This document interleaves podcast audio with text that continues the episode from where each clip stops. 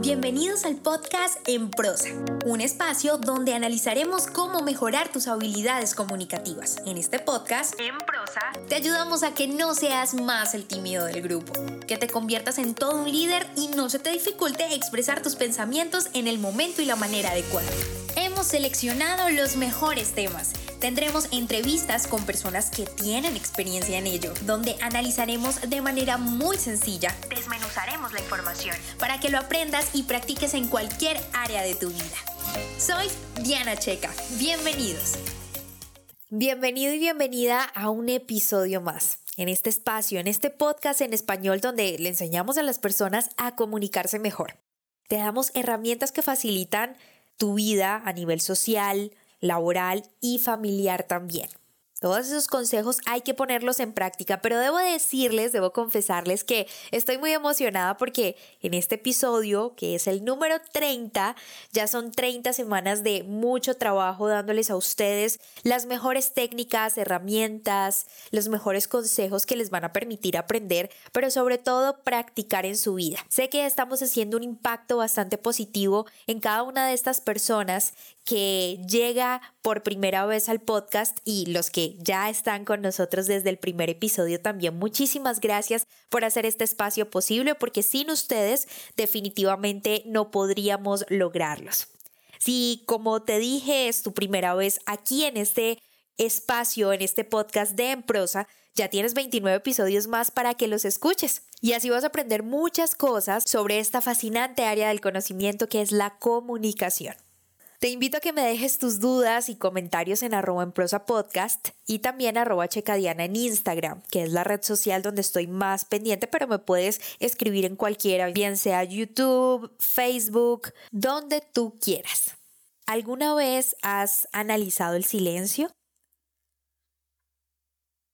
Es de las cosas más incómodas para algunos y me incluyo dentro de esa afirmación porque durante mucho tiempo, mucho tiempo, me pareció una eternidad los silencios. Pero yendo un poco más allá y continuando con este tono filosófico que he querido darle a este episodio, puedo decirte que dentro de la música, por ejemplo, tiene una gran importancia. Algunos dicen que la belleza de una pieza musical está en la distribución de sus silencios. Y tiene mucha razón porque tomando esta afirmación para cualquier área de la vida, te encuentras con que los silencios te permiten, por ejemplo, reflexionar, pensar tus ideas, mostrar decepción, esperar, entre otras cosas. Mis papás siempre me han dicho una frase que se la han atribuido a muchos oradores. Sin embargo, la frase original la dijo Aristóteles. El hombre es dueño de sus silencios y esclavo de sus palabras. Creo que después de esta frase te vas dando cuenta de la importancia del silencio. Y es que somos autónomos en elegir cuándo hablar, pero también y mucho más importante cuándo callar. Justamente por eso aquí van mis consejos para usar el silencio a tu favor. Número 1. Para demostrar control. Dentro de las conversaciones y en las ventas, sobre todo, se presentan situaciones donde callar es mejor y esperar a que sea el otro el que rompa el silencio. Esto porque te puede ayudar a gestionar tu ansiedad, en realidad te ayuda a gestionarla y aumentarla en el otro frente a la seguridad de tu silencio. Te pongo este ejemplo. Yo soy quien está vendiendo algo y te digo, el valor de este artículo es de 10 dólares. ¿Te lo vas a llevar? En ese momento me quedo callada. En las ventas se utiliza una frase de que el próximo que hable pierde. Y es así. Si tú hablas, dejas ir la venta porque en ese momento le estás otorgando el poder de decisión a la otra persona.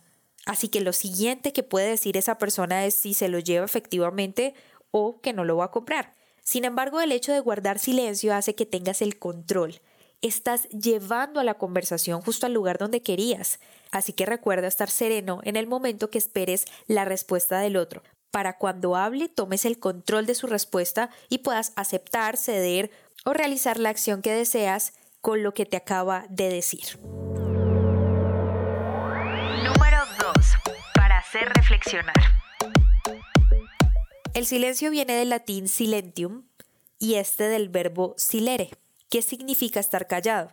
Por lo que es importante aprender esta acción, la acción de estar callado, ejercitarla y qué mejor manera de hacerlo que cuando estás hablando con alguien más. Si quieres que ese alguien entienda e interiorice tu mensaje, sea cual sea tu discurso y sin importar la situación en la que te encuentres dando esa charla, sea una conversación entre amigos, familiares, etcétera, o frente a una audiencia, el silencio te ayuda a que la persona analice tus palabras, la esencia de tu mensaje y tenga un punto de vista frente a lo que dices.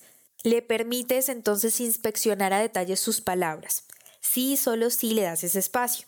Así que el silencio es poderoso y en medio de los discursos, muchísimo más. Número 3. Para hacer una transición. ¿Conoces las retaílas? Esta sucesión de palabras que riman o tienen una composición sonora que ayudan a los niños a recordar y hacen parte de las técnicas de fluidez verbal. Sin embargo, cuando hablas no debes decir una frase tras otra, de lo contrario vas a terminar por aburrir a tu audiencia.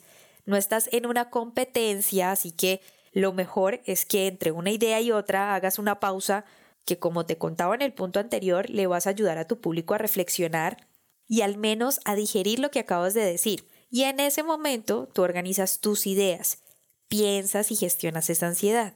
Es un buen ejercicio para practicar la paciencia, créeme. No todo puede ser de manera instantánea.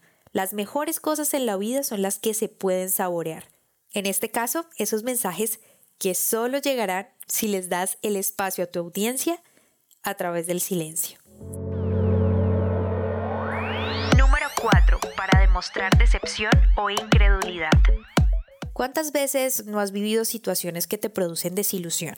Son este tipo de momentos en que no logras aceptar lo que estás escuchando o lo que estás viviendo. Y en esos momentos las palabras sobran, los silencios pueden ser más poderosos para reafirmar ese desengaño, esa decepción o incredulidad. Si tu intención es aprender a gestionar tus emociones, estos momentos son los perfectos para que a través del silencio lo hagas y reafirmes el carácter firme y fuerte que puedes llegar a tener. Además que te va a ayudar a evitar esas palabras que puedan llegar a herir o lamentar haberlas dicho. Número 5. Para dar énfasis. Esta es la más común, pero no es la menos importante. Si necesitas captar la atención de las personas frente a un tema, puedes darle énfasis a través de un silencio. Es una herramienta que ayuda mucho a la concentración de las personas en lo que dices, pero sobre todo en la manera en la que lo dices.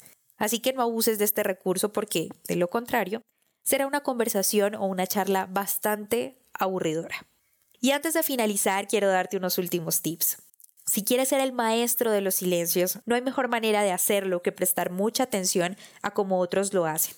Los grandes oradores usan este tipo de recursos para lograr todos esos beneficios de los que te conté en este episodio. Y siempre que quieras que algo se recuerde, usa un silencio.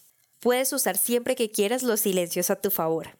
Pero recuerda que manejar el silencio es más difícil que manejar la palabra, como decía George Clemenson. Así que practica mucho y siempre que tengas la oportunidad, usa los silencios a tu favor. Nos escuchamos en el próximo episodio.